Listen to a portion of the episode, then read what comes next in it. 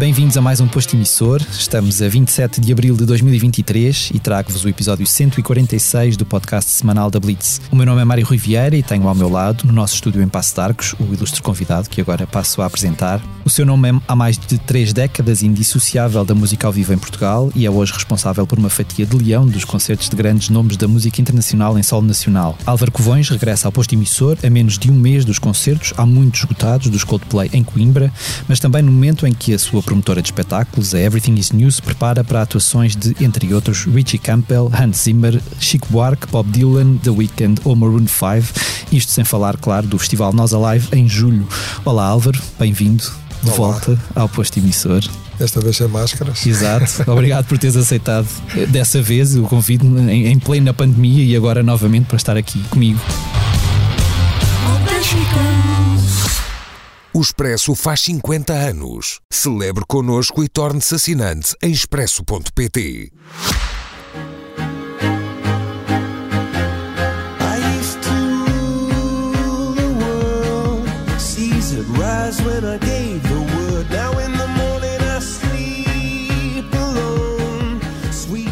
Começando precisamente pelos quatro concertos esgotados dos Coldplay em Coimbra, a febre Coldplay era uma coisa que tu antecipavas ou ainda assim apanhou-te eh, de surpresa esta, esta correria aos, aos bilhetes tão, tão intensa? Bem, isto é um mixed feeling, porque isto foi um fenómeno, como era a segunda, em- em- quando nós fomos à venda, portanto, foi a segunda parte da turnê dos Coldplay, portanto, tínhamos a informação do que se tinha passado em todos os outros mercados e, portanto, por um lado, isto era expectável. Agora, também temos de ter a noção que isto é um país só com 10 milhões de habitantes e, portanto, 220 mil bilhetes significa 2,2% da população e, portanto, não sabíamos qual a rapidez. Estávamos preparados e por isso é que os bilhetes venderam todos numa manhã, mas não, não imaginávamos que fosse assim tão rápido.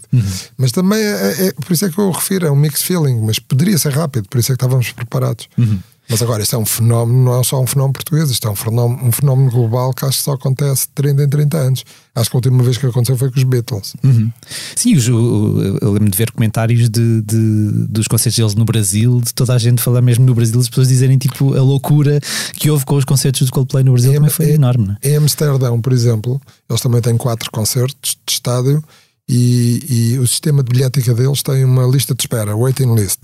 Tem 640 mil pessoas em waiting list. Ou seja, se eles anunciassem espetáculos para 640 mil bilhetes, Tinham- já estavam garantidos a compra dos bilhetes. Portanto, isto é só para termos noção da dimensão. E o, o, o concerto dos Coldplay no Alive em 2011, não foi, 2011. f- não foi, não foi há de ter sido um dos, um dos primeiros dias que esgotou, que uma banda conseguiu esgotar o, o, o Alive. já tínhamos tido, não sei precisar o tempo histórico, mas já tínhamos tido dias que, que, que pelo menos esgotámos um dos dias. Mas de facto, esse ano, até foi numa quarta-feira, foi uma edição que fizemos quatro dias. Foi uma edição muito especial, mas obviamente o mais especial de todos foi o primeiro concerto da Tour Europeia de então, em 2012, no Estádio do Dragão, onde eles ensaiaram pela primeira vez as pulseiras, em que eles controlam as luzes e, portanto, conseguem os efeitos fantásticos num estádio com 40, 50, 60 mil pessoas. E, e fazem um, conseguem aquilo que mais nenhum artista consegue, que é pôr de repente todo o estádio a fazer parte da, digamos, da, da toda a encenação do próprio espetáculo. E foi a primeira estreia foi aqui em Portugal, no Estádio Dragão, em 2012. E o que é que tu te recordas mais do, do- desses, desses. Não foi a primeira vez que tu trouxeste os Coldplay a Portugal, Não. nem no Alive, foi antes disso ainda, Eu, estive sempre ligado à vinda deles a Portugal, por sorte, até no Paredes de Cor? até no Paredes de Cor. Ok. E lembras desse concerto? Estavas lá? Eu lembro que até o? João Carvalho dizia-me assim: Epá, mas ninguém conhece esta banda. Eu dizia assim: acredita, isto vai ser uma banda muito grande. E foi. Um, um, a E história. hoje está na história de Paredes de Cor, não é? Exato. E tá, Foi a primeira vez que tocaram em Portugal. A história, a história destes concertos de, do- dos Coldplay em, em, em solo nacional, que, que está a ser recordada numa exposição fotográfica da, da Blitz no, no, no, no Alma Shopping em Coimbra, eh, já- é uma história com mais de 20 anos já. Um, de quando é que tu, tu conheceste-os nessa altura? Ainda chegaste a conhecê-los pessoalmente? Ou, ou- ou são uma banda de trato fácil? A, a ideia que se tem é que eles são tipos descontraídos. Sim, eu, eu tenho uma. Sob o ponto de vista profissional, eu tenho um respeito muito grande pelos artistas e, portanto, eh, não sou só eu, mas toda, toda a equipa da Everything is New, nós tentamos sempre dar espaço ao artista e, portanto, convivemos o mínimo possível com eles. porque isto, um artista anda a viajar de terra em terra, na realidade precisa ter uma preparação física como um atleta de alta competição e, e- de- e, de facto é uma grande chatice ter que andar terra em terra a, a- a ouvir as mesmas perguntas, a dar as mesmas respostas, a ter que cumprimentar as mesmas 100 pessoas, porque é o Exato. responsável da sala, o promotor, o responsável de comunicação. E, portanto, nós damos muito espaço, tentamos dar a maior, a maior privacidade eh, aos artistas para que, de facto, eles possam fazer aquilo pelo qual nós organizamos eventos, para que estejam disponíveis para dar a melhor prestação possível. Mas sim, eles eh, de todo, ao longo destes anos todos não- nunca foram artistas problemáticos, não. Nunca tiveram assim pedidos excêntricos. Aliás, até são artistas que costumam viajar com a família, é uma coisa muito interessante, é como o circo. Um, Estavas aí a falar há pouco dos, dos bilhetes. um, há muitos bilhetes vendidos para fora de Portugal. Eu pergunto isto porque eu lembro-me de, de haver. Não houve tempo? Nem houve tempo. Aliás, isto, como foi um fenómeno eh, em que toda esta tour foi, posta à ven- foi colocada à venda simultaneamente em toda a Europa, ou em todo o mundo, Uhum. eh, cada um tentou comprar no seu país. Não? é? Os espanhóis tinham concertos em Barcelona e, e por aí fora. No, Sim, mas se calhar Coimbra fica mais perto para alguns espanhóis. é? Sim, mas quer dizer, a, te- ouvir- a tendência. Mas nem tiveram tempo, aliás. Eh, Nós ouvimos relatos Pois. de pessoas que estavam horas e horas em fila, portanto, não, não houve. Normalmente, nestes fenómenos, quando vende logo tudo, faz-me lembrar, por exemplo, nós Alive, que normalmente tem 25% de, de estrangeiros. Uhum. No ano que, quando fomos à venda, a última vez que os Pearl Jam vieram, não- os estrangeiros não tiveram tempo de comprar. Pois.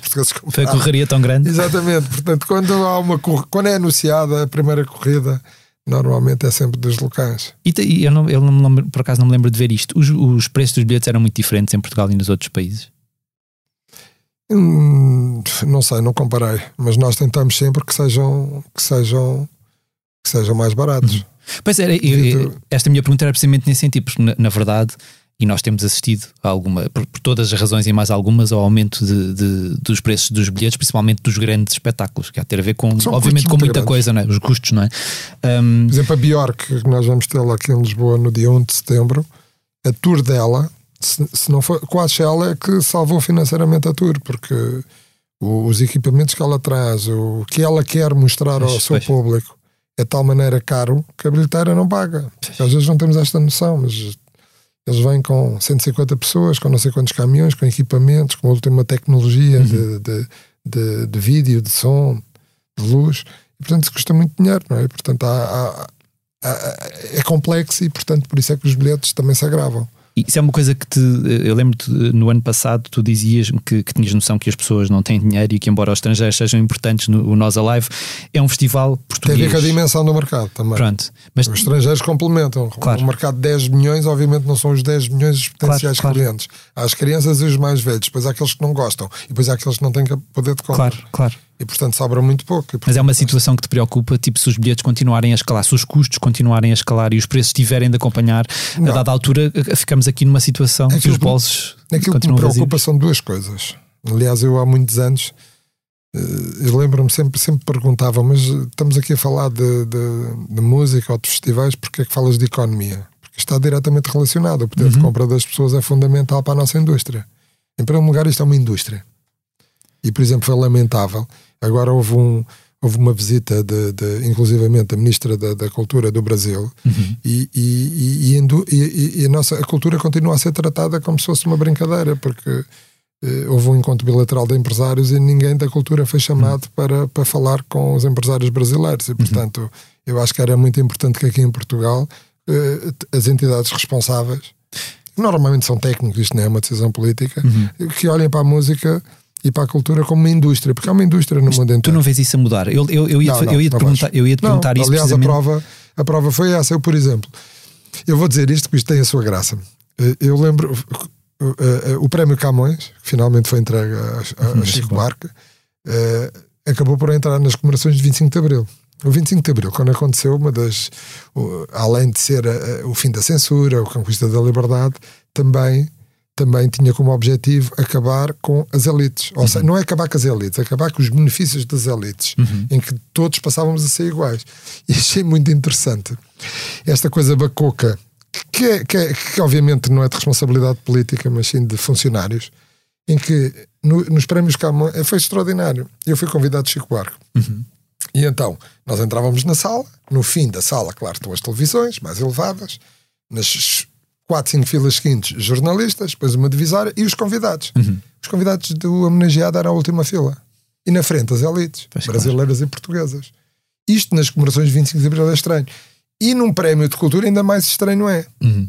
Mas pronto, ainda vivemos, portanto ainda estamos a muito... Portanto, não vês mesmo isso a mudar. Não teve Eu ia- mal nenhum ficar na última fila. Claro, foi, foi um claro. privilégio, até muita gente. Eu sei que foi uma cerimónia muito procurada e, portanto, eu acabei por ser um privilegiado Uhum. de poder assistir e participar nela ao vivo. Mas quer dizer, então, mas, se isto fez parte das comemorações de 25 de Abril, isto está tudo errado. Uhum. Não há elites, mas há. essa, essa, essa Há visão. benefícios para as elites, claro. E há separação. Lá está, os profissionais da cultura na última fila. Claro. Essa visão, essa visão de- da cultura ser sempre uh, o parente pobre de uma economia que na verdade não é. Não é. Um, é uma coisa que eu, na semana passada entrevistei os Everything But a Girl e eles falavam, eu perguntava-lhes sobre o Brexit, o que é que neles, e eles acabaram por me dizer que já não são uma banda que anda em digressão, portanto, na verdade, não sentiram assim tão afetados pelo, pelo Brexit. Mas é o que, uma das coisas que eles diziam era precisamente essa: que, que, que em Inglaterra a cultura sempre foi vista também, também é vista como a indústria dos espetáculos também é vista como uma coisa que não tem assim tanto peso na economia, que também é errado, não é? Especialmente no, no Reino Unido, que é um Não país é onde. assim. Não é bem assim. Eu posso dar, por exemplo, um caso. O, o consulado britânico Uhum, fez o ano passado várias parcerias com vários festivais para que houvesse uma programação de artistas emergentes uhum, e com algum financiamento. uhum. Não fez só connosco, no Nós Alive, mas sei que fez com mais festivais. Aliás, é muito recorrente. Eu já fui convidado várias vezes e já participei em várias iniciativas no estrangeiro, exatamente de divulgação de toda a indústria Uhum, ligada não só à parte artística, mas também toda, eh, toda a, Tem, a- a panóplia de serviços que existem.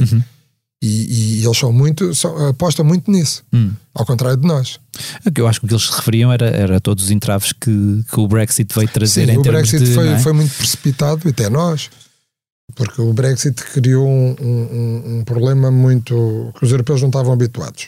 Os países têm relações comerciais entre si de, de- de décadas ou de séculos uhum. e existem acordos bilaterais. Quando, quando, quando entramos na União Europeia, esses acordos deixaram de existir Claro. e passaram a existir só os acordos existentes na Europa. O Brexit, o que é que fez? Fez voltar atrás. Claro. E nós esquecemos, por exemplo, uma coisa que é muito, muito usual em- na- nas áreas da ciência e da cultura. É dispensado visto de trabalho até 90 dias para artistas e pessoas da ciência e da cultura. Uhum. Isso no início do Brexit foi esquecido. Hum. Mas foi, foi, foi, foi esquecido por ambos os países e, portanto, andou-se depois a correr atrás do prejuízo. Pois, pois. Mas, e, portanto, isto aconteceu em todas, não só em todas as áreas, mas nesta também. Mas, mas eu queria voltar atrás por uma questão muito importante. Aquilo que preocupa mais, que foi a pergunta inicial. A mim o que me preocupa mais são duas coisas. Uma é que quando assistimos que Portugal cada vez mais está na cauda da Europa no- no- na criação de riqueza, portanto, significa isso que o poder de compra dos portugueses é cada vez menor. Uhum. Isto é altamente preocupante para uma indústria como a da cultura, que obviamente as pessoas só têm dinheiro para gastar em cultura com o dinheiro disponível, Claro. depois de pagas as necessidades mais Depois de básicas. comerem, depois de Exatamente, comida, alimentação, educação eh, e, habitação. Sim, e roupa, não é? As pessoas têm que se vestir. E, e- e isto por um lado. E por outro lado também, que não deixa de ser curioso, Portugal, isto, a Comissão Europeia tem, tem estudado isto ao longo dos anos, e eu tenho ao longo dos anos sendo alertado que os nossos números de, de, de hábitos culturais são dos mais baixos da Europa. O ano passado a Gulbenkian encomendou um estudo em que finalmente somos mesmo o último. Portanto, na Europa dos 27, quando se pergunta a um português quantos livros leu nos últimos 12 meses, nós estamos, somos os últimos na Europa. Quantos espetáculos foi ver nos últimos 12 meses, ou quantas vezes foi ao teatro ou ao museu, os últimos na Europa. E não deixa de ser curioso esta correlação. E a música aí no meio, se calhar, até das, das que corre melhor. Também Não? está nos últimos lugares. Por incrível que pareça, Ok. Nós é que somos um- uns privilegiados, porque além de vivermos em Claro. Lisboa, acontecem mais Claro, coisas. claro, claro, claro. é Também verdade. trabalhamos no meio e temos acesso Claro. a mais coisas que os outros. Temos uma visão um bocado enviesada. Temos, né, um- mas não é a realidade, porque depois é preciso olhar para o INE e ver os números. Os números, até 2019, cada português eh, comprava um, ia ao teatro ou ia ver um espetáculo ao vivo, portanto, Uhum. que incluía essa música, eh, eh, de dois em dois anos. Ok. Comprar, com bilhete Sim, comprado. sim, não é? sim, sim, sim. Portanto, não é assistir, porque depois há gratuitidade. Mas, mas a gratuitidade acaba por ser uma vez por ano. Que- Uhum. Quando incluís nisto música, festivais, eh, teatro, dança, tudo o que é ao vivo, isto é, é- Uhum. Claro. é realmente muito pouco. E são números oficiais do INE. Mas esta, esta correlação que existe entre a criação de riqueza e os hábitos culturais Claro. faz com que isto tivesse que ser e tem que ser uma prioridade portuguesa de todos os partidos políticos, todos os empresários, no sentido de melhorarmos e aumentarmos os hábitos culturais de- dos portugueses, porque isso vai conduzir a uma maior criação de riqueza e, obviamente, uma melhoria das condições de vida e de poder de compra dos portugueses. Porque esta correlação existe, basta ver. Os países que produzem, que produzem mais riqueza e têm mais poder de compra têm os hábitos culturais mais Sim, sim, altos. sim. Não é porque têm mais dinheiro, mas isto, isto está sempre interligado. Sim. E nós França é um desvalorizamos exemplo, muito não é? isso. E, e isto também significa outra, outro aspecto que ninguém tem coragem de assumir em Portugal é que as políticas culturais, independentemente dos partidos que estão no governo, portanto, isto é uma questão de regime e não de partidos, falharam completamente. Sim. Porque as políticas públicas de- do Ministério da Cultura, ao longo destes 40, 50 anos, resultaram que Portugal é- tem um povo que tem os hábitos culturais mais baixos da Europa. E, portanto, isto está profundamente errado. E devíamos fazer uma reflexão e mudar, dar uma volta a 360 nas políticas culturais. Mas não vês esse interesse a- Não, porque, porque nós, eh, a cultura, o Covid trouxe um, permitiu-nos algum tempo de antena e permitiu-nos introduzir no léxico da, da, da, da, da, da que existe uma coisa que se chama eh, eh, a parte privada da cultura. Portanto, não existe só cultura pública, também existe, também existe setor privado. E o setor privado da cultura é o setor que de facto cria emprego e cria riqueza. Uhum. Aliás, quando vamos ver os bilhetes vendidos em Portugal, 80% são do setor privado. Claro. Mas 90% ou 95% dos equipamentos culturais são são públicos. públicos. Portanto, isto há aqui uma, uma contradição. E, e, e- e- e enquanto a cultura não, não tiver um valor percebido, nós não vamos chegar a lado nenhum. Hum. Portanto, a gratuitidade muitas vezes é o, é o, é o maior inimigo de Hum, toda esta sim, sim, sim, situação. sim. Além de depois todas as políticas, as políticas de. Eu uma vez disse na, num programa de televisão que os programadores eram os ditadores. E, e foi muito, nas redes sociais, foi muito atacado. Mas é verdade, eu sou, eu sou responsável por programação de Nós Alive. Se houver alguém que eu não queira no Nós Alive, não, Não vai. tem, não tenho claro, esse poder, claro. sou o programador. Claro. Isso é como chefe de redação, não quero esta notícia. Claro, não sai. claro, claro. Epá, não vale a pena. Agora, por isso é que as cotas de acolhimento são muito importantes quando os teatros são públicos. E isso não se pratica muito em Portugal. Hum.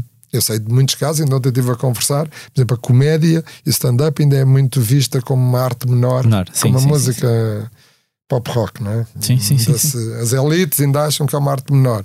E ainda ontem tive uma conversa com alguns players de mercado que me dizem: "Epá, é extraordinário, os teatros públicos nem nos respondem, queremos uma data e nem nos respondem.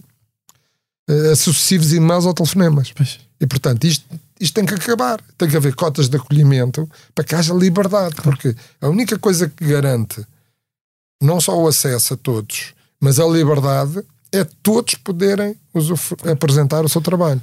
Agora, quando isto está limitado, epá, isto é- Porque a visão é muito não tem mal é? nenhum. Eu, eu, consigo, eu até consigo entender que, há, que, haja, que existe uma linha programática para a gestão de um teatro, mas era preciso haver 50 teatros. Claro. Quando só há um ou dois, não, isso não faz sentido nenhum. Por exemplo, o Porto. O Porto tem um déficit de, de teatro gigantesco.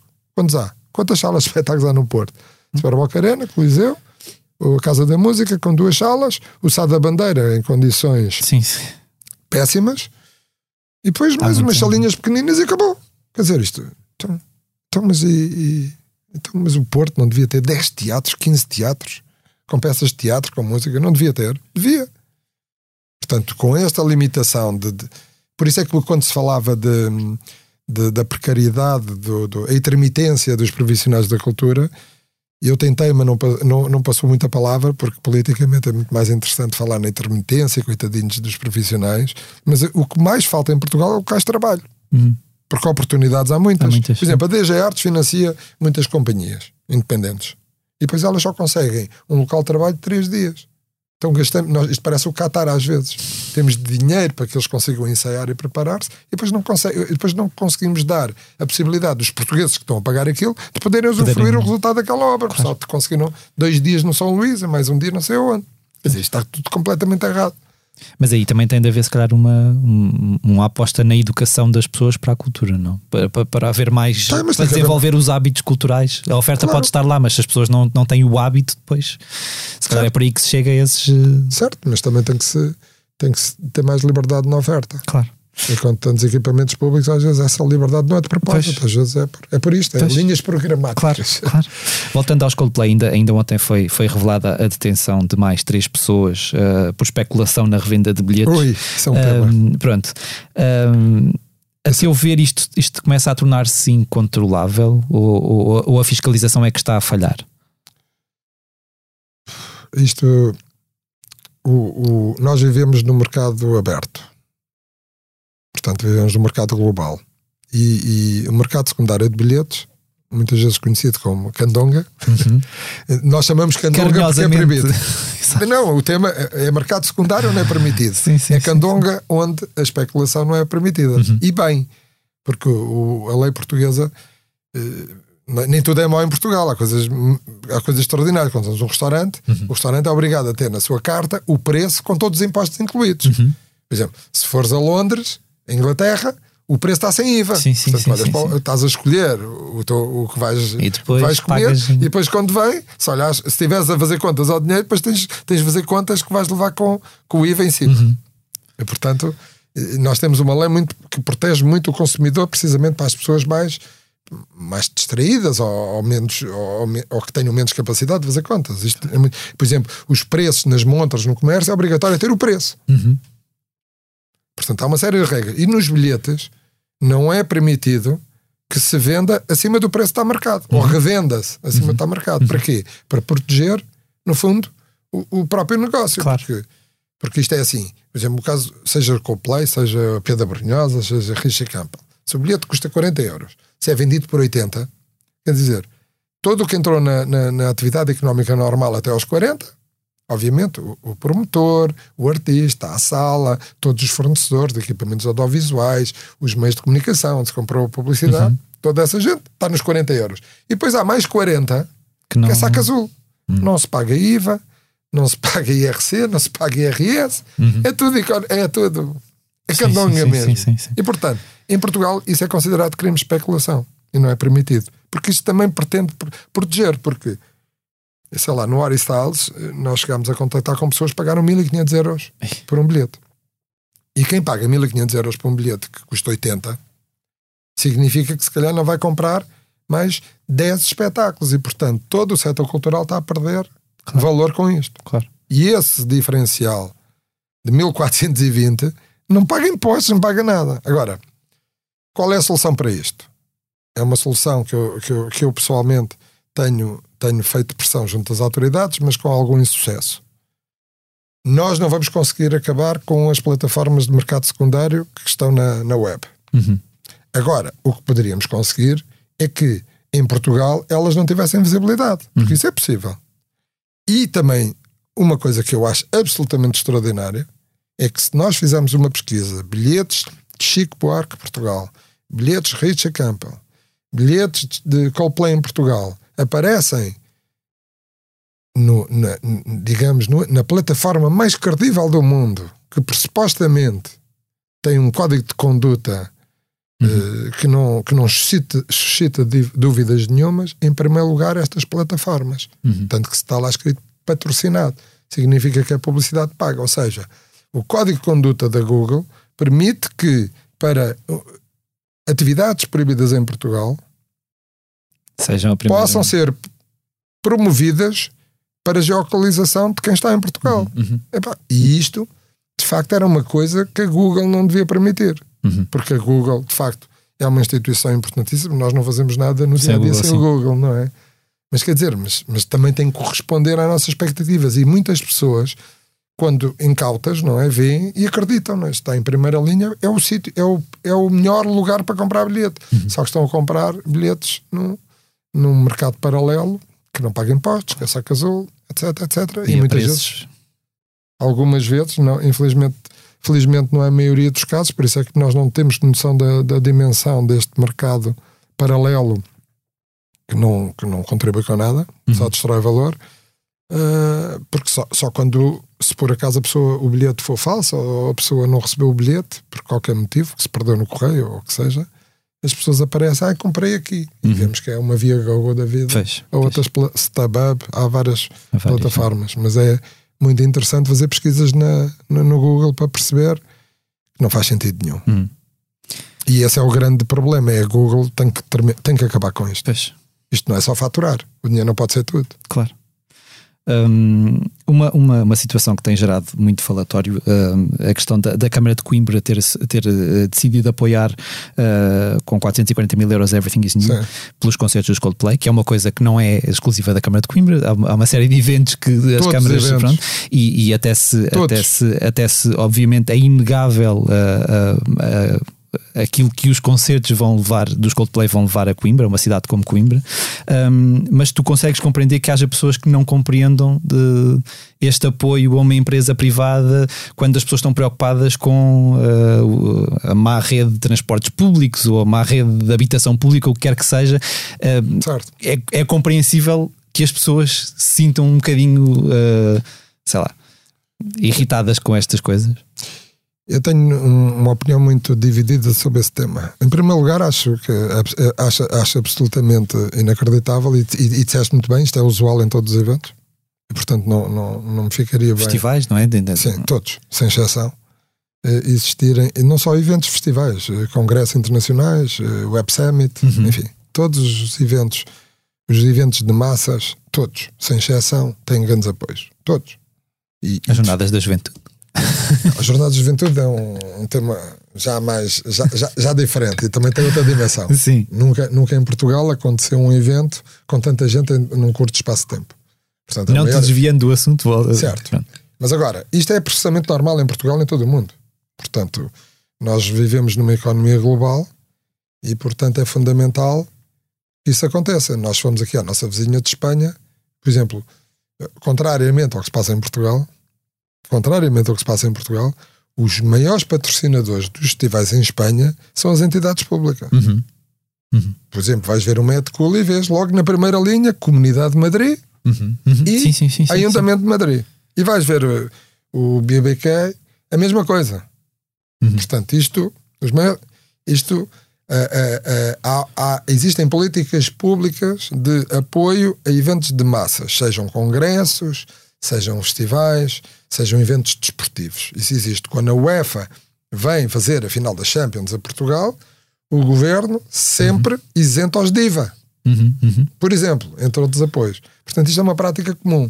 E eu fico triste de quando, porque acho que devia haver um bocadinho mais de honestidade intelectual, que é mesmo o termo, Uhum. que não se devia falar só nos se- Então, se é para falar, vamos falar em todos. Se é para pôr em causa, então tem que se pôr em causa tudo. Os 20 milhões do Web Summit, etc, etc. Uhum. Isto por um lado. Por outro lado, também é preciso perceber, e o Presidente da Câmara de Coimbra foi muito taxativo sobre isso, explicou, isto é um apoio com contrapartidas. Uhum. Porque, na realidade, isto não é um patrocínio, isto é um apoio para contrapartidas que nós temos que dar que não faríamos num concerto absolutamente normal. Uhum. Uhum.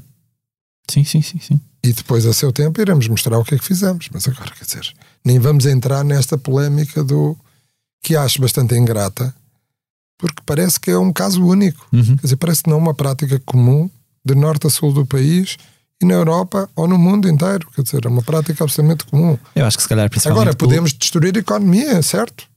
Podemos acho- fazer o que quisermos. Eu acho que é principalmente pelo período que nós estamos a passar que se calhar este tipo de coisas faz com que as pessoas eh, ficam, fiquem tão. Mas isto eu, eu vi, eh, basta fazer uma pesquisa nos jornais e ver estes anúncios que por acaso não, isto, No ano passado com o Calorama houve também uma, uma polémica nesse. nesse ne- não isso é, eh, as, as polémicas da, da isenção de taxas municipais são, são, são um bocadinho ingratas. Infelizmente, eh, hum, acho que é um.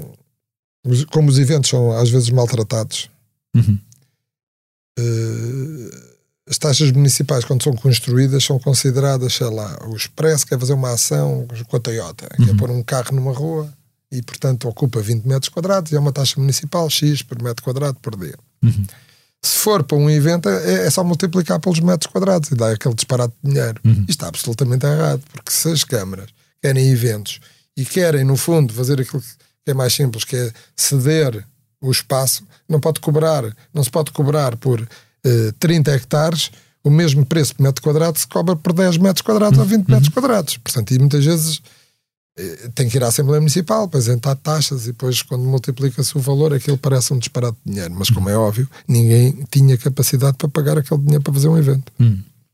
Tu, um- uma coisa, estávamos aí a falar dos, dos custos das, das digressões que aumentaram. Tu também sentiste que os cachês dos artistas aumentaram muito? Ou, eu lembro de, de- de ouvir falar disto na altura da, da pandemia, que no pós-pandemia que as coisas iam eh, ou não. Não, há aumento, eh, há aqui vários fatores. Obviamente que há aumento de custos, não é? Porque houve alguma repercussão por empresas que desapareceram. Uhum. E, portanto, havendo menos fornecedores, quando, quando a procura é maior que a oferta, os Claro. preços sobem. Houve o problema dos custos de, de, de- de energia e do, da gasolina, Uhum. do gasóleo, sim, dos sim, sim, sim. transportes.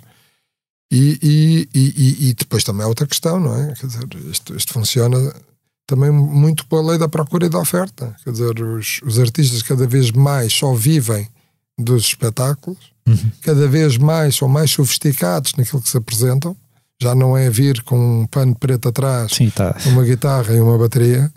Já, já trazem muito, muitos Exceto se fosse o Ed equipamentos. Sheeran. Como? Exceto mas- fores o Ed Sheeran. não, Quer dizer, pronto. certo, Ele vem com o espetáculo todo, eu estou a brincar, isso. obviamente. Certo. Mas- Mas é o. Mas podia ser, não? Sim, um palco sim, sim. simples, um pano, Sim, ele sim, com uma caixa, uma caixa e, um- e uma guitarra e, e fazer o espetáculo. Mas cada vez mais há uma, há uma necessidade até não só, não só do artista, mas também de procura do público de ver algo, ter uma experiência mais, mais espetacular. E isso tem. Uhum. Claro, claro. Portanto, não me parece.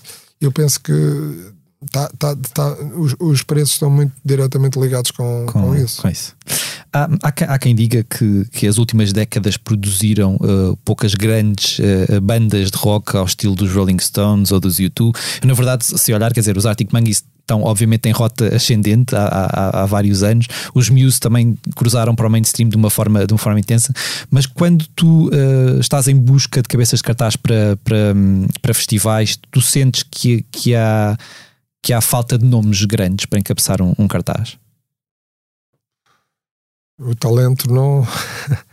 Infelizmente, o talento e o. e o, o talento não, não é carregar no botão e, Hum. e consegue-se. E, portanto, estamos muito dependentes do, do- do- das coisas que acontecem. Não, não se pode programar. A E das bandas estarem em digressão Talvez a coisas, inteligência não é? artificial venha resolver isso, ainda não percebemos, mas de facto. Esperemos não- Esperemos que não, mas, mas de facto não, não conseguimos. Não- Era fantástico que de repente houvesse 20 Coldplays, 20 Pearl Jams, 20 Radioheads, 20, Uhum.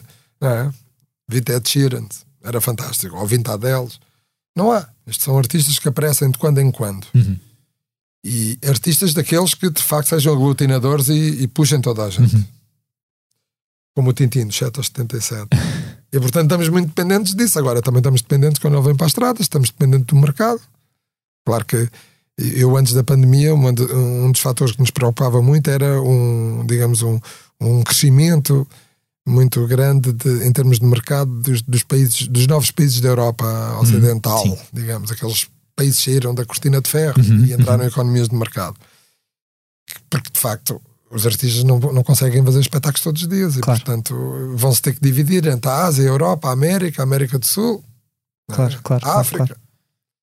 E portanto cada vez será sempre mais difícil neste mundo global. Hum. Fel- Felizmente para, para, para o mercado europeu, esses mercados eh, desaceleraram um bocadinho e talvez por isso talvez seja mais tranquilo. Também estão mais próximos da guerra, não é? Hum, exato, exato. Eh, também é um fator que influencia e portanto acho que a Europa e os Estados Unidos vão beneficiar e a América do Sul vai, vai beneficiar um pouco embora a América do Sul tenha o problema da inflação e do, e do, do preço do dólar Uhum. para eles a inflação é muito galopante em muitos países da América Latina portanto vai se tornar muito difícil também eles continuarem com esta atividade permanente Uhum.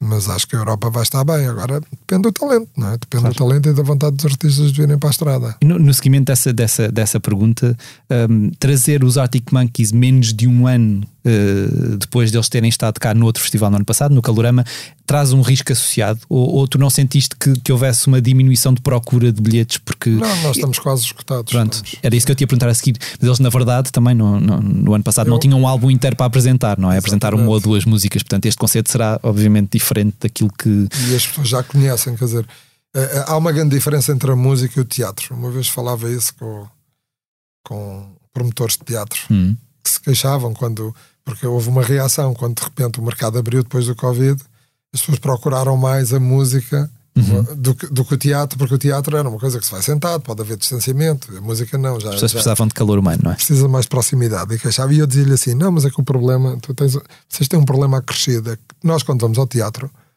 não sabemos o que vamos ver. Uhum. Não sabemos, não conhecemos. Mas quando vamos a um concerto, conhecemos muitas músicas. Uhum, uhum. E portanto isso é uma grande vantagem. E quando um artista lança um disco que tem, muita, que tem, uma, que tem uma aceitação muito grande, obviamente que isto é uma grande vantagem. Claro. E portanto é como ir ao cinema. Nós, eu lembro há muitos anos, eh, eu tinha estas guerras com o Blitz, que era pela quarta vez em Portugal. Eu dizia assim: credo, quarta vez em Portugal, só 12 mil pessoas é que os viram. Portugal tem 12 mil, tem, do- tem 10 milhões de habitantes, Uhum. só 12 mil pessoas é que os viram. O mais que não seja, há pessoas que nunca os viram, querem ver. Portanto, Sim, a notícia é que o português às vezes é muito, Sim. É muito traiçoeiro pela 15 vez em Portugal. Isso não é nada, quer dizer, isso 15 vez em Portugal fazem todos os artistas portugueses. Sim, exato. Um artista de sucesso em Portugal faz 40 a 60 espetácuos por ano. Uhum. Não é? Sim, Portanto, sim, é sim, pelo- sim. Então não vamos escrever. Claro, vamos contar Eh, eh, a quadragésima Carminho vez. Pela, né? pela, pela 60, eh, a vez no, espetáculo número 60 este ano em Portugal. No ano passado fez 75. Não andamos a fazer estas contas. Hum. E, e- e, de facto, às vezes esquecemos-nos. Lá está, aquilo que eu dizia há pouco. Alguns de nós somos privilegiados e temos acesso. Mas na Claro. realidade, quando é que o mercado termina? Eu lembro há muitos anos. Aconteceu isso com, com uma banda que era os Gone Waves. Acho que foi no ano 2000. Foi no ano 2000. Uhum.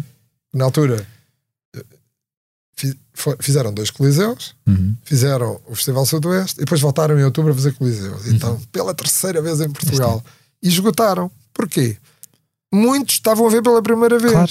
Porque só nem todos foram ao 50 Sudoeste, nem mil todos. é que tinham visto. Claro, claro. Só 50 mil é que tinham visto. Mas se calhar havia mais 100 mil que queriam ver. E portanto, isto só para, para voltando aos Arctic Monkeys, claro que sim. Não, eu ouvi falar na altura em 30 mil que viram. Portanto, Há no muito país mais 10 gente milhões, que- claro que haverá muito mais gente e está a correr muito bem. Uhum. Mas é como tu dizes, também fazia algum sentido por ter um disco novo. Hum. Os, os eh, vindouros espetáculos do- dos comediantes Jim Jeffries e Gabriel Iglesias ou eh, as recentes palestras do psicólogo Jordan B. Peterson significam uma vontade de Everything is New crescente, uma vontade crescente de apostar hum, em eh, eventos extra-musicais. Sim, exposições. Agora, muito em breve, vamos anunciar uma grande exposição para o segundo semestre de 2023. Tudo, eu, nós, eu volto aos hábitos culturais. é muito importante. E isto é uma indústria. Eu, eu, eu abracei esta, esta profissão por considerar que isto era uma indústria. E como indústria é organizada, Uhum. tem mercado e é preciso sempre estar a desenvolver novos mercados e novos públicos. Portanto, esta procura de trazer, eh, organizar eventos que gerem públicos é fundamental, porque isto cria hábitos. Uhum. Eu, por acaso, no, no Jordan Peterson, eu fiquei muito impressionado com, com, a, com o público, porque era um público muito jovem, Uhum. esperava que fosse mais misto. E, e, e é Também engraçado, não é uma figura muito consensual, ele, não é? Na verdade. ninguém é consensual, Uhum. se formos por aí. Ninguém é consensual. Sim, sim. mas nós eh, até ver ainda vivemos em democracia e portanto temos que aceitar todas, Claro. todas as digamos todas as ideias desde que sejam ideias que cabam no espírito democrático Uhum. Mas eh, muito jovens e, e engraçado vi muita gente que não pareceu-me não ser muito habitual de de uma tipologia de espetáculo Uhum. e isso é bom trazer pessoas trazer novos públicos às salas de espetáculos faz com que com que se criem mais públicos, porque isso é o que nós precisamos. Uhum. Porque eu, eu lembro-me há muitos anos, vi, foi nos Mingos e Samurais, o, o Rio Veloso fez cinco coliseus e toda a imprensa dizia: espetáculo, cinco coliseus, nunca um artista português vendeu tanto. E eu disse assim: meu Deus, o Estado da Luz na altura levava 120 mil pessoas e tinha havido uma Benfica Sporting com 120 mil. Na altura, 5 lisas eram 20 mil. Hum. E eu pensei comigo, quer dizer, isto há aqui uma grande oportunidade. Se há 120 mil pessoas que estão disponíveis para pagar um bilhete para o futebol, também um dia haverão 120 mil pessoas para ver um artista como o Rio Veloso em Lisboa. E, portanto, ainda não chegámos aí. Mas já estivemos muito próximo. Aliás, os números do Miguel Araújo, do E Zambujo. do, era isso que eu ia. Exatamente, portanto, isso é o caminho de construção de públicos que nós temos que fazer Uhum. na criação de hábitos culturais, que também são fundamentais, e claro que, voltando atrás, é preciso que as pessoas tenham dinheiro disponível e poder de Claro, compra para claro. isso. Falando em eventos extramusicais, qual é que é exatamente o teu envolvimento na Jornada Mundial da, da Juventude? Eu, eu fui convidado para, para fazer parte da unidade de missão, que é uma, digamos, é uma espécie de comissão de organizadora que, sem, que é mais. É, é- é- dirige, mas não contrata. Uhum, Portanto, uhum. tem uma vantagem, não mexemos em dinheiro. Pronto. e, e pronto, e foi solicitada no fundo a minha ajuda no sentido do, do, do conhecimento que tenho de, de grandes eventos. Uhum. Isto vai ser um evento único. Eu próprio que tenho experiência em grandes eventos, não faço ideia, ninguém está, ninguém vai estar preparado em Portugal para ter um evento que recebe 1 a 2 milhões de pessoas. Isso nunca aconteceu. E portanto, Nós esperemos que Lisboa esteja preparada, porque vai ser. vai ser, vai ser no que diz respeito Quem vive nossa, em Lisboa. No que diz, não, mas isso é verdade. Isso ainda agora o Presidente da Câmara disse que Lisboa foi ao Papa a dizer que Lisboa estava preparada. Na realidade, tudo o que depende, porque isto é uma organização, não é tripartida. Eu acho que há quatro ou cinco entidades diferentes, cada um com as suas responsabilidades. O que não parece tenha sido a opção mais correta. Uhum. Já tivemos vários eventos, como a Lisboa 94, que tinha uma entidade só. E, e até juntava, até do ponto de vista político, eu lembro, o governo na altura, a Câmara de Lisboa tinha o Jorge Sampaio, do Partido Socialista, e a Câmara, aliás, era uma coligação com o PCP, com a CDU, e, e- e o governo era, tinha, era um governo de Cavaco Silva, e portanto essa, tínhamos numa, nessa, nessa, na, na administração da Lisboa 94, tínhamos o Rubem de Carvalho do PCP, tínhamos pessoas do PS, tínhamos pessoas do PSD. Uhum. E portanto e- e, eh, a coisa organizou-se e correu bem. Portanto, eu tenho pena que não tenha sido assim, mas eu acho que no que diz respeito a Lisboa, Lisboa vai estar preparada. Agora, tudo o resto é que vai ser um, um grande. Eu acho que o grande desafio é como é que as pessoas vão cá chegar. Uhum. E as pessoas para cá chegarem é fácil fazer contas. Não temos comboios. Infelizmente, acho que é, é gravíssimo. Nós não estamos gravíssimo. ligados à rede de alta velocidade, nem sequer à rede de comboios da Europa. Não estamos. Portanto, existe um comboio que faz Lisboa-Madrid, demora não sei quantas horas à noite, o Lusitânia, salvo erro, e portanto aquilo é uma anedota. É um comboio igual a 1940. E, hum, portanto, comboio não existe. Aeroporto, já sabemos, estamos na época alta, como é óbvio, a vida normal continua a acontecer. Claro, é? As pessoas claro. que programaram vir de férias a Lisboa vão vir na mesma Claro. de férias. Portanto, a única forma de- que as pessoas têm de cá chegar é de autocarro ou de carro. Agora, conhecendo, sendo Portugal um país periférico, como é que se chega cá? Porque é uma questão de fazer contas. Eu- eu, por exemplo, 500 mil pessoas que venham de autocarro são 10 mil autocarros. 10 mil autocarros são mais de 200 km de fila se viessem todos ao mesmo tempo. Sim. Portanto, isso, isso- esse é que é o tema que preocupa e, e não depende da- da- da- das funções das quais eu, eu participo. E isso preocupa-me mesmo. Como é que as pessoas vão cá chegar? Uhum. Porque o resto depois é mais fácil. Hum. Falou-se muito ah, do, do novo recinto que Lisboa vai. Sim, sim. vai Ah, sim, isto até fui no pós, atacado por Isto isso. no pós. eh, não me lembro. Eu lembro, lembro, eu no lembro. pós, no pós eh, jornadas, Lisboa ficará à partida com, com à partida não, ficará com um recinto novo para receber grandes eventos. Fica com um parque verde, Hum. mais um parque verde na cidade. Que em princípio, pelo que nos tem sido dito, e eu estou nas jornadas, não estou diretamente ligado com o Parque Uhum. 10, ah, pelo que nos foi dito, também será para com potencial de utilização para eventos. Uhum. E, portanto, sempre que há um espaço para eventos, nós só temos que aplaudir quem trabalha nesta indústria. Toda a gente trabalha nesta indústria. Porque toda, todos os trabalhadores nesta indústria sabem a dificuldade que existe de espaços Claro. para organizar grandes eventos. Claro. Agora, também disseram assim: não, porque ele está lá, é porque vai mudar para lá o Nós Alive e está com interesse. Hum, Não tem nada a ver. O Nós Alive foi desenhado para ser no Passeio Marítimo Claro. de Algés. E estas coisas é, é lá, aquilo é o sítio de. Iminentemente. Mas é óbvio que a existência de um novo recinto, obviamente, te fará pensar que poderás fazer outra coisa, eventualmente Claro, ali ou. Claro, ou- claro, que já, já tinha feito no passado. Claro, claro. Naquela zona. Sim, o Parque Tejo, né? Sim, sim, Durante sim. muitos anos recebeu o Superboc. Sim, sim, na altura, lembro, em 2004, ainda, ainda estava na organização do Superbox Barroca e fizemos com grande sucesso. E a, e a questão do, do polémicas à parte daquele palco, aquele palco vai ser possível de reutilizar? Tu tens noção de se isso vai se vai efetivamente ou Não, se vai ficar uma infraestrutura Uhum. com potencial utilização, não vai ficar nenhum palco. Uhum. Ok, ok. Não vai ficar nenhum palco. Aliás, eh, vou-te dar vários exemplos, sei lá, por exemplo, agora nós vamos ter o do Weekend. O Weekend traz o seu palco. Vamos ter Coplay. Coplay traz o seu palco. Ok, ok. Portanto, a existência de um palco, nem sempre. eh, há muitos eventos que têm palcos com determinadas tipologias, como o caso do Nós Alive. Nós Alive, o palco que utilizamos foi desenhado Uhum. connosco em conjunto com o fornecedor, portanto, porque nós não, não era a nossa intenção de ter um palco, mas pronto, fizemos um contrato com garantia de utilização por um conjunto de anos e um palco desenhado para as nossas necessidades. Mas essas necessidades não são exatamente as Claro. mesmas de, de- de outros eventos, como os do Weekend, por exemplo, que têm que trazer um palco. E, portanto, o que é importante é que existam recintos que estejam infraestruturados e preparados para receber eventos, mas que sejam.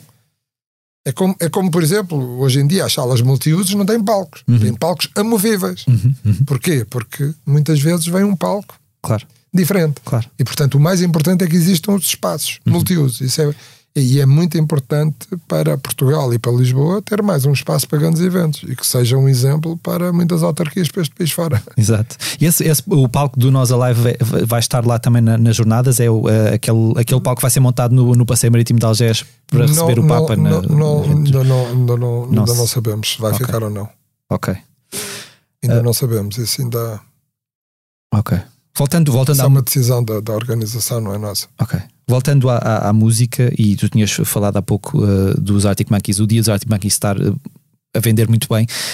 Um, está- estão em vias de esgotar os outros dois dias? Ou as pessoas têm de ir já a correr comprar bilhete? Porque Esse- nós- tens sempre de ir correr a comprar bilhete, não é? convém- Mas ainda, Exato. Mas ainda, falta, ainda podem estar descansadas e comprar daqui a um mês ou O daqui a duas já- semanas está esgotado. já- o Nós Alive já nos habituou de facto os bilhetes terminam. Eu lembro que a primeira vez que anunciámos que esgotou um dos dias com muita antecedência, faltavam três meses para o festival, diziam: grande jogada de marketing, arranja lá um bilhete. Não está esgotado, não. Esgotado é esgotado.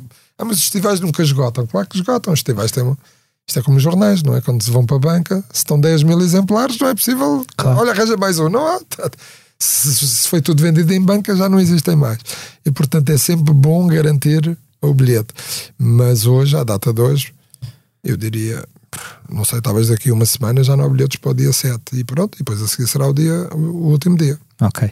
E ainda falta confirmar, eu percebi que ainda há ali umas slots disponíveis no palco principal, pelo que eu. Ou não. Ainda falta confirmar assim alguns nomes. eh, Nós temos só um, um, um nome por anunciar no, no palco nós e, Ok. e, vamos, e temos dois nomes para anunciar no palco Heineken, que um é esta semana e portanto vamos continuar. E falta anunciar, e vamos anunciar também o palco Comédia. Uhum. Portanto, nós temos um.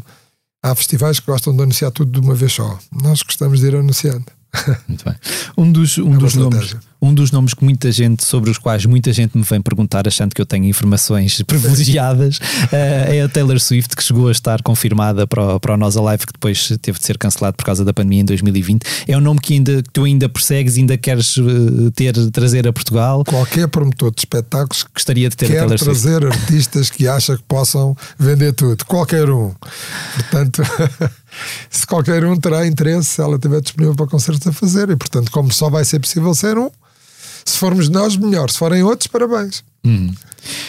Um, de todos os, os concertos que Everything Is You tem marcados para este ano, e são muitos e são grandes, qual é aquele que tu tens mais curiosidade de, de- de ver? Aquele que há algum artista destes que vem cá que tu ainda não tenhas conseguido ver convenientemente um, um- um- um espetáculo? Nós, Ou- quando trabalhamos, temos muita dificuldade em, em poder assistir aos nossos. Pois, eu sei, eu sei. Portanto, vemos, digamos, uma canção ou duas canções ou uns trechos do- dos espetáculos, quando conseguimos. Mas de todos os que vêm, eu tenho, tive muito boa memória do, do- do- da participação do The Weeknd no, no Alive. Uhum, uhum, Portanto, há alguma expectativa de ver Coldplay, claro, claro. por todos os relatos, todas as pessoas lembrando o que assistimos pela primeira vez. Que, que atenção, foi muito importante aquela primeira vez de 2012, porque ainda o grande sucesso não é são só as músicas, mas depois toda esta envolvência com o Estado inteiro, com as pulseiras que eles conseguem controlar a, a luz que se, que se propaga em cada pulseira. E, e, e, e aquele ano foi muito particular, foi a primeira vez, eles, era a primeira vez que iam testar, porque isto não, não se consegue testar em, Claro. em ensaio, não é? Claro, tem claro, que ter, claro, claro. Tem, Tem que ter ter 50 mil pessoas, pessoas claro, lá a assistir. E, e- de facto aquilo dá um. Aquilo dá, faz- faz-nos envolver de uma forma completamente diferente. E pronto, os Coldplay, claro que são talvez essa grande expectativa. Mas depois há tanta coisa, sei lá, Chico Buarque, que é um. Nós portugueses somos privilegiados que somos o único país fora do Brasil que Chico Buarque tem presenteado com espetáculos ao vivo sempre que faz uma turnê. Os italianos são furiosos, os espanhóis estão furiosos, os franceses estão furiosos, mas só vem a Portugal. É a, é a terceira turnê consecutiva que ele faz isto. Uh, Bob Dylan, claro, portanto, vai ser aquela semana vai ser fantástica. O prémio Camões, 1, 2 e 3 de junho, falando só em Lisboa, claro que também vai ao Porto. Sim. E depois 3 e 4, o, o Prémio Nobel da Literatura. Exato. Portanto, isto quer dizer, isto é um privilégio eh, poder, eh, poder, eh, poder fazer isto acontecer e, e- pronto. E espero que isto também ajude um pouco a incentivar esta, esta necessidade muito grande. que Temos que, aume- nós temos que ir mais ao museu, temos que ler mais, Uhum. Temos que ir mais ao teatro, temos que ir mais a concertos de música, Uhum. temos que nos aproximar mais da cultura, temos que aumentar os nossos hábitos culturais Uhum. para bem pessoal de cada um de nós e, e para bem da sociedade, porque isto está a ficar muito amorfo com esta. Aliás, nós vemos a sociedade portuguesa é uma sociedade muito, Sim. muito amorfa. Não...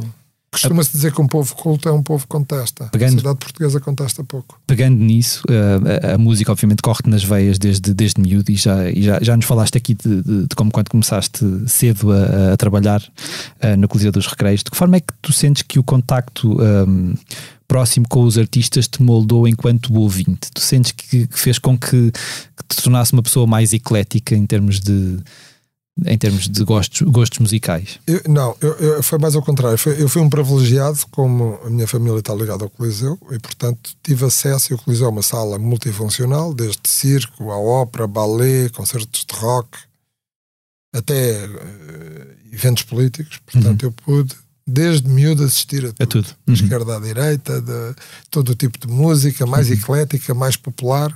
As grandes noites do fado era extraordinário, passavam todos. Uhum. E miúdo, tive o privilégio de ver o Camané ganhar o, o Festival de Fado. Ele era miúdo, eu era miúdo. Uhum. tive o privilégio de ver muitas vezes a Amália, artistas que as pessoas já nem conhecem, a Hermínia Silva, Uhum. eh, eh, eh, o Max, tantos, tantos que tive esse privilégio. E isso, e isso fez-me acreditar que é importante e, e- e as pessoas experienciarem todo o tipo de cultura porque acabam por. Aquilo é uma coisa que E só assim é que conseguem repetir. perceber o que é que gostam mais e o que é que gostam menos, não é? Sim, Quanto mais. mas, eh, aca- mas eu consegui. Eu, por exemplo, ultimamente até tenho posto alguns, algumas imagens de uma coisa que tenho muitas saudades de ver ballet clássico Uhum. no Instagram, porque de facto é uma, é uma. A dança é uma coisa absolutamente fabulosa e quase que não há dança em Portugal. Uhum. Eu, eu, eu era subscritor, comprava todos os anos. Com, com a minha mulher, nós íamos sempre ver eh, a temporada de dança, da, de dança moderna na Gulbenkian. Gulbenkian. E foi com uma tristeza muito grande que a Gulbenkian, imagine-se, acabou com a companhia de dança moderna. Quer dizer, e hoje o que é que existe de dança moderna em Portugal? Quase nada. Uhum. Portanto, nós temos que inverter isto e temos que. Eu, por exemplo, claro que gosto de rock, claro que gosto de, sei lá, eh, é sempre um prazer ver, ver Paul Jam, Metallica, seja que concerto for. Mas também, também, também gosto de ver outras coisas. Eu, este ano, por acaso, não vou poder ir por motivos familiares, mas eu tenho ido nos últimos anos ao Festival Salzburgo Uhum. eh, assistir ópera e música clássica, porque, para ver os melhores dos melhores Uhum. e portanto consigo também às vezes também ser público como os outros e escolher algo, escolher um festival, neste caso música clássica, porque o meu trabalho mais com outro tipo de música é muito mais Claro, fácil. claro. Falaste aí da- da- do, do- do teu Instagram. hum, recebes muitas, muitos pedidos e muitas mensagens e muitas, muitas reclamações nas tuas redes sociais ou, não, não é- ou nem sequer estás. eh, Algumas, mas as redes nós vivemos agora numa sociedade completamente eh, esquizofrénica, porque nós não temos capacidade, os meios de comunicação que estão ao nosso dispor, SMS, telemóvel, Uhum. eh, WhatsApp, eh, Instagram, Facebook, isto, isto em que de repente, não é o meu caso, mas de repente uma pessoa pode receber mil em- no mesmo segundo. Quer dizer, isto é. E é uma coisa, quer dizer, nós não temos capacidade de ver tudo nem responder a tudo. Claro. É coisa isto. Já tenho saudades do fax, só chegavam de cada vez. Porque quando nós queríamos enviar o fax, se tivesse chegado do outro lado um, estava impedido. exato. E portanto, isso permitia-nos tempo para poder, e é uma coisa que eu tenho pena, não ter tempo para ver tudo. Mas é impossível. Claro, É impossível ver tudo. Mas sim, mas já algumas vezes vejo umas. Vejo, vejo umas coisas interessantes. Eu, eu, por exemplo, tenho uma história, uma história engraçada. Al- Algumas são tristes, mas eu já há tempos, há uns meses, fui jantar ali uma, um restaurante típico de Lisboa, que é a Casa dos Passarinhos, ali ao lado dos alunos da Polca. Um dos, um dos meus locais preferidos, uma gente fantástica, que se come deliciosamente. E tem um preço super simpático também. E quando ia a sair, estávamos a estava a conversa com uns amigos fora e há um carro que passa, que é uma rua de sentido único, e faz marcha atrás. Então era um, era um, era um jovem que reconheceu e disse assim: Ah, é que eu. Ele tinha, um tinha uma deficiência. Não, não, Não. Ele tinha um problema, mobilidade Ok. condicionada. Era Uber, portanto era profissional TVDE. Não sei se era Uber, era TVDE. E, e, e disse: É que eu tentei comprar e não consegui, e eu tenho mobilidade condicionada. E pronto, e, e foi um feliz arte que conseguimos resolver, o Resolver a problema. questão. E portanto, às vezes acontece estas, mas por amor de Deus, não mandem mensagens porque ninguém faz milagres. Exato.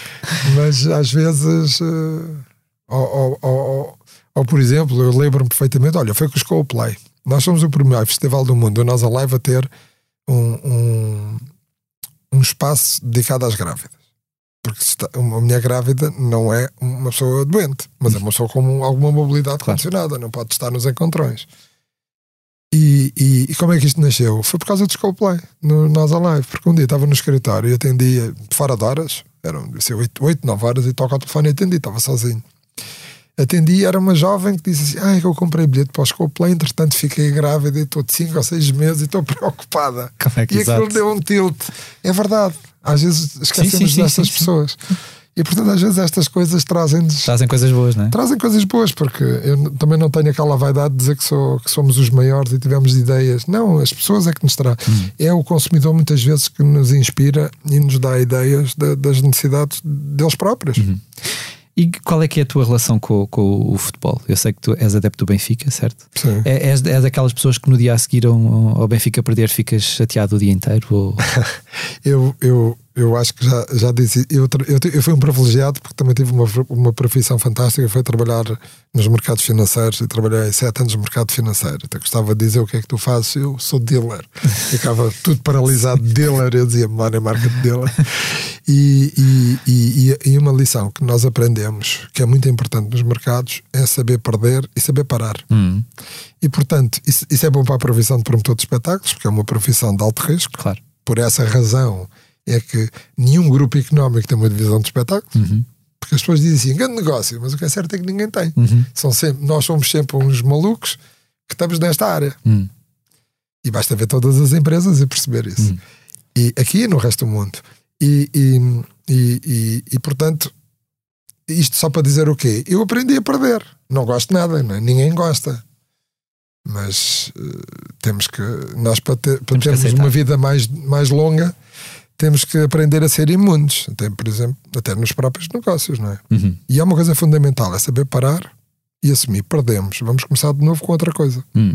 Falando, aí, eh, ainda há, há, há, nunca desistir. há, há muito pouco tempo eu ouvi-te dizer que, que o naming de patrocinadores é fundamental para, para a sobrevivência das salas de, de espetáculos. É um fenómeno Eh, mundial. Pronto, e, e sem dúvida, vê-se vê-se em todo lado. É uma coisa que a mim, confesso que me faz alguma comissão, porque a dada altura há algumas salas que perdem, ah, como aconteceu Oh. a Super Boca Arena, o pavilhão Rosa Mota, muitas, pessoas- muitas vezes as pessoas esquecem-se que aquilo ainda está ali, aquele traço, pavilhão Rosa Mota, ou, ou mim é o pavilhão Cristal, Atlântico. lá estou. o quê? Para mim é Palácio, Palácio de Cristal, exatamente. Ou o Pavilhão Atlântico, que entretanto também já é uma Altice Arena.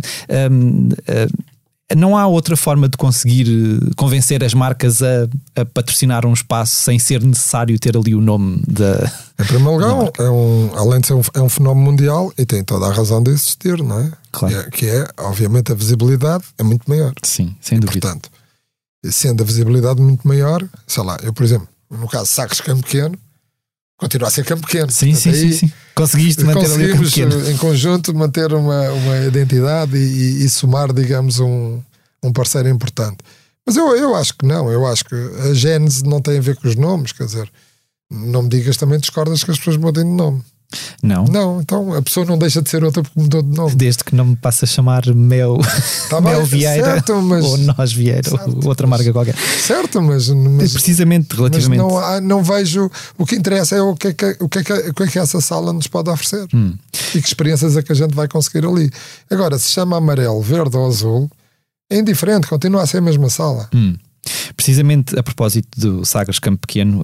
hum, Quando mudou o presidente, também mudou o nome. Pronto, exato. Que há 50 anos que não se constrói uma sala de espetáculos privada em Portugal. Foi uma coisa que tu. Não, Não é, um, não. não é um projeto que tu te vejas a, a investir no futuro, construir uma sala de espetáculo. Ter uma sala de espetáculos nova. ah, Sim, mas eh, isto é um país que lá está. Eh, não é prioritário. hum, Infelizmente, não é prioritário nem, nem a nível governamental, nem a nível autárquico. Uhum. Portanto, aliás, basta, basta olhar para as cidades, quer dizer, as cidades. eh, por exemplo, Lisboa é uma cidade que quantos teatros perdeu nos últimos 60, 70 anos? uhum, Eh, Até, por exemplo, uma coisa tão simples: a Câmara de Lisboa fez um projeto já há uns 5 anos de reabilitação, um projeto para, para- para a Feira Popular e esqueceu-se do Teatro Vasco Santana. hum, Ou a requalificação do teatro do Jardim do Campo Grande transformaram o Caleidoscópio, que era um cinema, num ginásio. Ou, ou- ou o Sim. Olímpico lá a Féria comprou porque acreditou que num teatro pequeno conseguia eh, fi- financiar-se, comprar o edifício e fazer as obras, quando, quando de repente viu, fez as contas, disse: Vou-me desgraçar e vendeu, vai ser um hotel. Ou como o, o Odeon, que foi licenciado há uns anos atrás, e por acaso, curiosamente, ou infelizmente, tem a obra parada, que de um cineteatro foi, foi, foi licenciado para ser um eh, apartamentos de luxo Uhum. e um restaurante. Portanto, isto lá está. Estas políticas conduziram a que Portugal tenha os hábitos culturais mais baixos. E, portanto, como o Estado não tem como, não deve ser o Estado a fazê-lo sozinho, porque depois não tem capacidade de, de, de- de- fazer aquilo que lhe compete, de, ser mais abrangente ser aberto a todas, a todas as, todas as ideias e todos os projetos.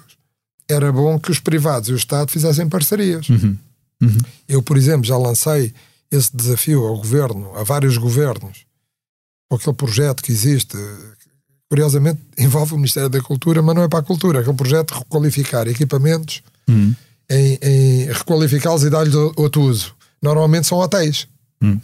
porque isto é a cidade dos hotéis. É o país dos hotéis, não é só a cidade, é a cidade. E, e- nós temos que perceber que cada vez que constrói três hotéis é preciso ter, se calhar, um museu uhum. mais três hotéis, é preciso ter, se calhar, mais um equipamento cultural. De outra Equilibrar as coisas, mais um não é? teatro. Porque senão, qualquer dia, temos não sei quantos turistas a passear na rua porque não conseguem entrar em lado nenhum. Exato. E, portanto, nós temos de ter uma oferta de acordo com isso. Uhum.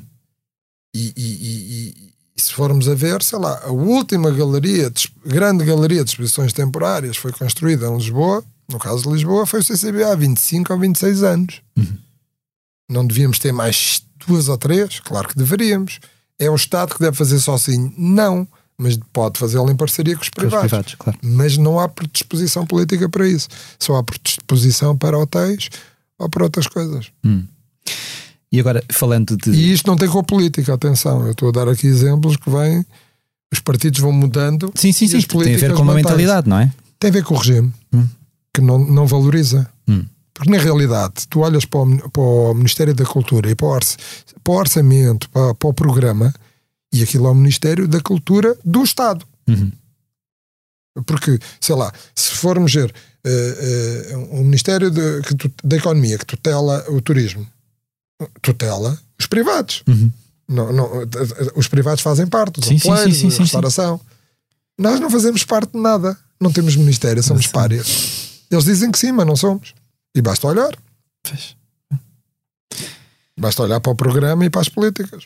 Estamos de fora, não Falando- estamos para nada. Falando de salas e, e- e- eu não te vou pedir para comentar diretamente a, a situação, mas eu já, já, lá chego. Foi hoje divulgado que a Live Nation, eh, uma das maiores promotoras de espetáculos do mundo, comprou uma posição de controle na, na Ritmos e Blues, na promotora portuguesa, tornando-se também a maior acionista do, da Arena Atlântico, dona da Altice Arena. Esta entrada de um player tão poderoso quanto a Live Nation uh, pode transformar o panorama do. Como é que.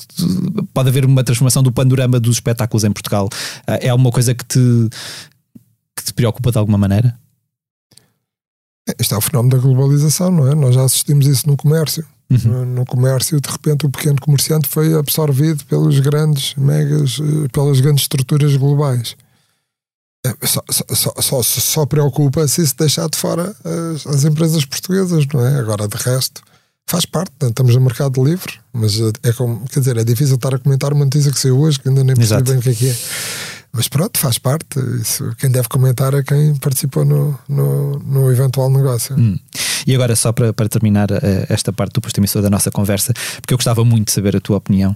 Uh, não deveria haver mais música portuguesa e mais diversa uh, nas rádios e também na televisão em Portugal. Eu pergunto isto até porque pegando Sim, no Nós Alive, pegando no Nós Alive, que é há vários anos uma boa montra daquilo que é a produção de música portuguesa, seja em que palco for, não é? Do, músico mais. Uh, mais uh... Mas foi assim sempre em todos os festivais ao longo dos anos. Sim, sim, sim. Agora, sim. mas existe, falando no teu caso em Mas existe, claro que sempre existiu alguma crítica. Ah, mas depois os lugares cimeiros são sempre nomes internacionais.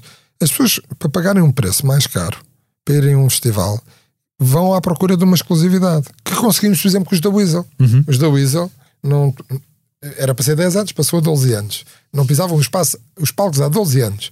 Portanto, tiveram o tratamento normal de qualquer aquilo que eles chamam banda internacional. Não é por ser nacional ou internacional, tem a ver com exclusividade. Uhum, uhum. Porque as pessoas, quando vão a um festival, procuram exclusividade. É isso que faz vender. É como tudo, não é? Claro. E, e, e, e portanto, uh, agora, eu, eu, eu, gostava de chamar a atenção de uma coisa. Nós não podemos uh, olhar para as coisas com uma pala nos olhos. Porque é muito engraçado falar em cotas de música portuguesa nas rádios, mas, mas também, neste caso também devia haver uh, cotas de produção de música. Uhum. Porque isto só beneficia quem produz. Não estou a falar só dos artistas, uhum. estou a falar das multinacionais que editam, não é? Normalmente isto é liderado pelas multinacionais. Esta coisa de, de, de, de, de impor cotas é uma coisa muito. Às vezes pode ser uma coisa muito primária, porque as cotas só fazem sentido quando é preciso corrigir determinadas situações. Uhum. E elas foram bem feitas e corrigiram. Hoje a música portuguesa está. Ainda agora a Barba Tinoco teve um espetáculo de sacos campeão, 8 uhum. mil pessoas. Sim, sim, sim. E por aí fora, hoje temos o, o, o, o, o Richie Campbell Uh, vão estar cerca de 16 mil pessoas. E foram anunciados mais concertos do Araújo e do Zambujo e, e a música portuguesa portanto, está em justifica aumentar cotas, mas é assim. Mas, mas espera aí, mas, mas são empresas privadas, então das duas uma, ou isto é abrangente para toda a gente, e então temos que falar em cotas de notícias de cultura nas televisões, porque nós vemos um tal jornal de uma hora e meia e vemos 10 segundos se é que vemos, ou 30 segundos, notícia de cultura. Temos que falar nas cotas da oferta de, de música nas plataformas de, de, como os Netflix da vida, uhum. porque nós sabemos que quando recebemos amigos em casa queremos pôr música. Agora pomos um Spotify da vida, escolhemos a nossa playlist. Mas se tivéssemos uma oferta com muita música portuguesa, se calhar punhamos na televisão a correr música portuguesa, não é? Mas uhum. não existe. Então vamos, vamos falar disto de uma forma séria. E eu fico triste de ver que é tão fácil em, em, é obrigar o privado a fazer e o público está a fazer o que? O setor público. Quer dizer, isto parece, parece uma ditadura. Agora vamos obrigar o privado a fazer aquilo que o público não faz. Porque nós que olhar para o orçamento do Ministério da Cultura, qual é o apoio a essa música? Zero. Uhum. Zero. Então, se é zero, que, que, que, capacidade é que eles têm? Ah, porque é uma licença. As rádios são bem escassas, têm uma licença. Também as televisões. As uhum. televisões também têm uma licença. Não podemos ter televisões de canal aberto, não podemos abrir as que quisermos. Uhum. Obriga uma licença. E porquê que não tem obrigações de dar notícias de cultura? Então, se calhar estava na altura, porque a cota mantém-se nos 25%. Ela foi para 30% por causa de... para dar um apoio por causa da, da, da pandemia, pandemia, para gerar mais resultados. Mas agora, se os 25% resolveram o problema da música portuguesa e hoje vemos Pedro Brunhosa esgotou dois coliseus, esta semana, Barba Tinoco, Richie Campbell. Se isto está a funcionar, porquê que vamos aumentar? Um bocado estranho, não é? Porquê que só falamos nas rádios? Porquê que não falamos no resto? Porquê que não falamos quem edita? Porque há muitos, há muitos artistas que querem editar e não conseguem. Uhum. Então e onde é que está o papel do, do decisor que quer impor ao- a terceiros cotas? Então, e ele faz o quê? Quer dizer, tem- temos de ser sérios. Nós fizemos uma proposta, nós, Associação de Promotores, ao governo, no sentido de, tal como nas rádios, criar uma cota de notícias de cultura nos serviços de informação, precisamente porque nós sabemos quando a cultura vai à televisão, tem muito mais sucesso Claro. criam-se mais públicos. E porquê a cota? Porque de facto aquilo é um marasmo. Nós vemos um. Nós vamos a um canal de informação. Há quatro canais de informação no cabo. Uhum. E, e podemos estar quatro horas a assistir aquilo, não vemos uma notícia de cultura. Uma! Mas vemos futebol. E ainda bem. O que, é que, o que é que isto contribui para o futebol? É que tem, cada vez tem mais pessoas interessadas no futebol. Não é? Sim, sim, sim. sim. E portanto, isto depois puxa, uma coisa puxa a outra. E depois as televisões acabam por ter mais tempo de futebol, porque as pessoas estão interessadas em ter mais informação de futebol. Mas é preciso construir. Agora, não falem só das rádios. As rádios já fizeram o seu papel e contribuíram. E tudo o resto. Sim. Quer dizer, eu vou à Netflix para, para ver um concerto de música portuguesa, não encontro. Sim. Porquê? Se eles estão a fazer comércio em Portugal. Quem diz Netflix, diz HBO, diz outro. Sim, sim, sim, outra qualquer. E porquê é que eu vejo juntar ao João tem notícias de cultura?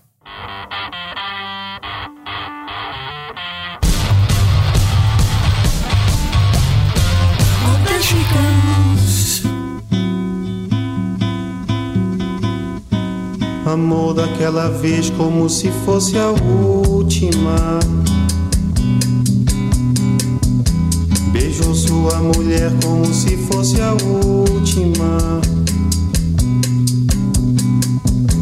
E cada filho seu como se fosse o único. E atravessou a rua. Quatro anos depois de anunciado como vencedor do Prémio Camões, Chico Buarque veio a Portugal receber o importante galardão literário atribuído pelos governos de Portugal e do Brasil. O músico e escritor brasileiro foi o grande protagonista da cerimónia especial no Palácio Nacional de Queluz, em véspera de 25 de Abril, na qual marcaram presença os presidentes dos dois países, Marcelo Rebelo de Sousa e Lula da Silva, mas também dezenas de convidados, entre os quais as cantoras Carminho e Fafá de Belém e os anteriormente galardoados Mia Couto e Manuel Alegre. Valeu a pena esperar por esta cerimónia, marcada não por acaso para a véspera do dia em que os portugueses descem à Avenida da Liberdade a festejar a Revolução dos Cravos, disse Buarque no seu discurso. Por mais que eu leia e fale de literatura, por mais que eu publique romances e contos, por mais que eu receba prémios literários, faço gosto em ser reconhecido no Brasil como compositor popular e em Portugal como o gajo que um dia pediu que lhe mandassem um cravo e um cheirinho de alecrim. Acrescentou ainda o músico e escritor que regressa a Portugal em breve para concertos esgotados na Super Boca Arena, Pavilhão Rosa Mota no Porto, a 26 e 27 de maio e no Sagres Campo Pequeno em Lisboa a 1, 2 e 3 de junho. Outro assunto que marca a semana é o regresso de PJ Harvey. A artista britânica confirmou que tem um novo álbum a caminho, intitulado I Inside the Old Year Dying, produzido com os habituais colaboradores Flood e John Parrish. O décimo disco da sua discografia chega a 7 de julho e é antecipado pelo single A Child's Question August, que já pode ser escutado. O sucessor de Hope Six Demolition Project, de 2016, foi escrito num período de três semanas e nele Harvey regressa às suas grandes inspirações, como Nina Simone ou Bob Dylan, com a artista a dizer que é um álbum sobre procurar a intensidade do primeiro amor, o significado das coisas. Não tem necessariamente de haver uma mensagem, mas o sentimento que este disco me transmite é de amor. Mistura-se com a tristeza e a perda, mas é amor, disse Harvey.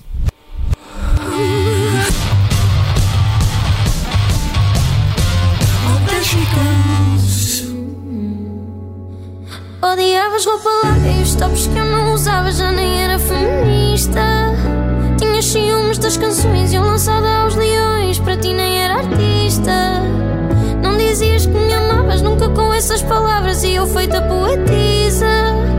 Eu devo ser masoquista para os amigos pessimista, mais uma na tua lista. Segmento do posto emissor, em que vos falamos do que andamos a fazer, trago-vos a reportagem do concerto esgotado de Bárbara Tinoco no Campo Pequeno, em Lisboa, no passado sábado. Levando consigo ao palco o novo álbum, Bichinho, a cantora não esqueceu os seus maiores êxitos, como Sei Lá, Outras Línguas ou Cidade, assinando um impressionante espetáculo pop, como poucas vezes viu de uma artista portuguesa, escreve Paulo André Cecílio num artigo que conta com fotografias de Sebas Ferreira. Numa hora e meia de concerto de grande aparato cênico, Tinoco recebeu também em palco os convidados Bispo, Carolina Deslandes e Feodor Bivol, seu namorado e parceiro de composição de várias canções do álbum, para ler no site da Blitz. Volto a chamar a atenção ainda para a exposição de fotografia Coldplay em Portugal, que a Blitz inaugurou em Coimbra, cidade que receberá daqui a menos de um mês os quatro concertos da banda. Dedicada às várias passagens de Chris Martin e companhia pelo país, está patente até 31 de maio no Alma Shopping e é de entrada gratuita.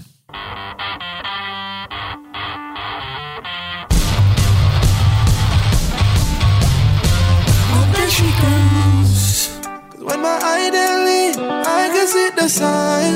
So I won't fall in love again. No, I won't fall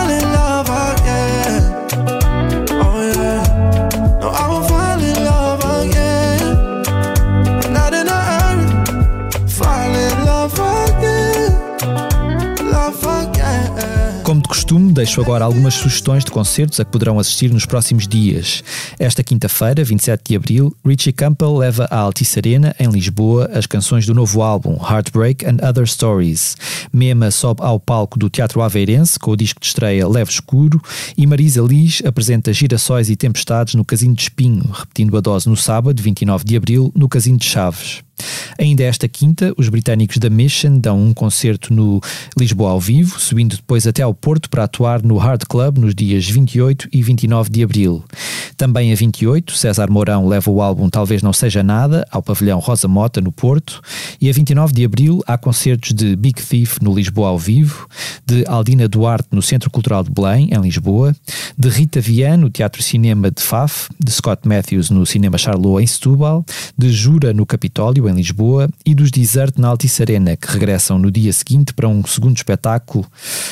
A 4 de maio, Totrips atua no Salão Brasil, em Coimbra, e arranca o Festival Irreverente no campus do Instituto Politécnico de Lisboa, em Benfica, que até 6 de maio recebe atuações de Mundo Segundo e Sam da Kid, Missy Miles, Harold ou Minguito.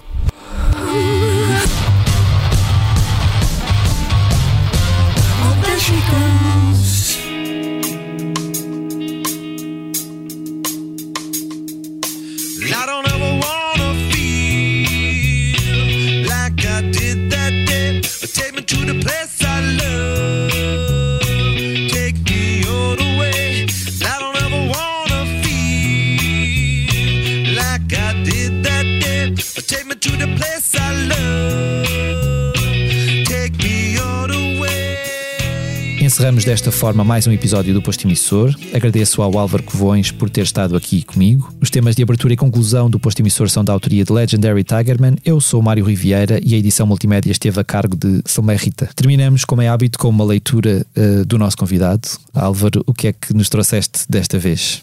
Eu trouxe aquilo que é, basicamente foi, foi, foi, foi o que marcou esta última semana, não é? Que foi Chico Buarque, que no fundo tem a ver com aquilo que eu disse aqui um pouco. Quer dizer, aqui há uma parte de um verso fantástico, uma grande canção que homenageia Portugal e o 25 de Abril. E esta parte é muito importante. Sei que há léguas a nos parar, tanto mar, tanto mar. Sei também que é preciso para navegar, navegar. E é isso que nós precisamos na, na, na cultura. Nós temos que ainda navegar muito, trazer, envolver os portugueses, aumentar os hábitos culturais, pôr as pessoas a lerem mais, irem a mais espetáculos, irem aos museus e fazer deste país um país melhor. É preciso navegar, navegar.